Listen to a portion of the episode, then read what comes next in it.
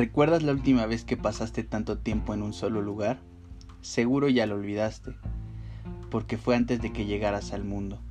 Estuviste durante meses en un hogar pequeño, pero que te mantuvo a salvo.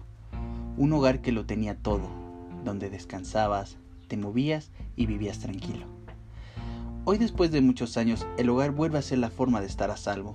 La diferencia es que esta vez el encargado de proteger a mamá eres tú.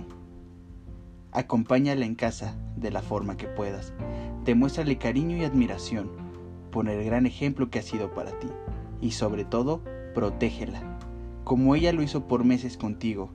Este Día de la Madre, quédate en el lugar más seguro que es tu hogar. Recuerda, quédate en casa.